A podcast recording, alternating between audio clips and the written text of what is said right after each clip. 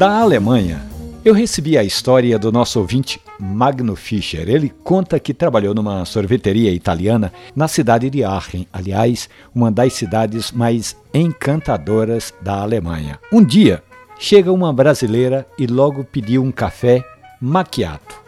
O macchiato é um café expresso com um pouco, com uma porção de leite vaporizado. Magno foi lá, preparou o macchiato e deu o nome do drink de Verônica. Os frequentadores da Doce Gelato e Café Bar até passaram a tomar aquele drink, aquele café com leite vaporizado que leva o nome da brasileira. O romance não foi adiante, mas a amizade ficou enquanto se multiplicaram os pedidos daquele maquiato à moda brasileira. Magno Fischer saiu de Jabotão dos Guararapes para fazer sucesso em Aachen, na Alemanha.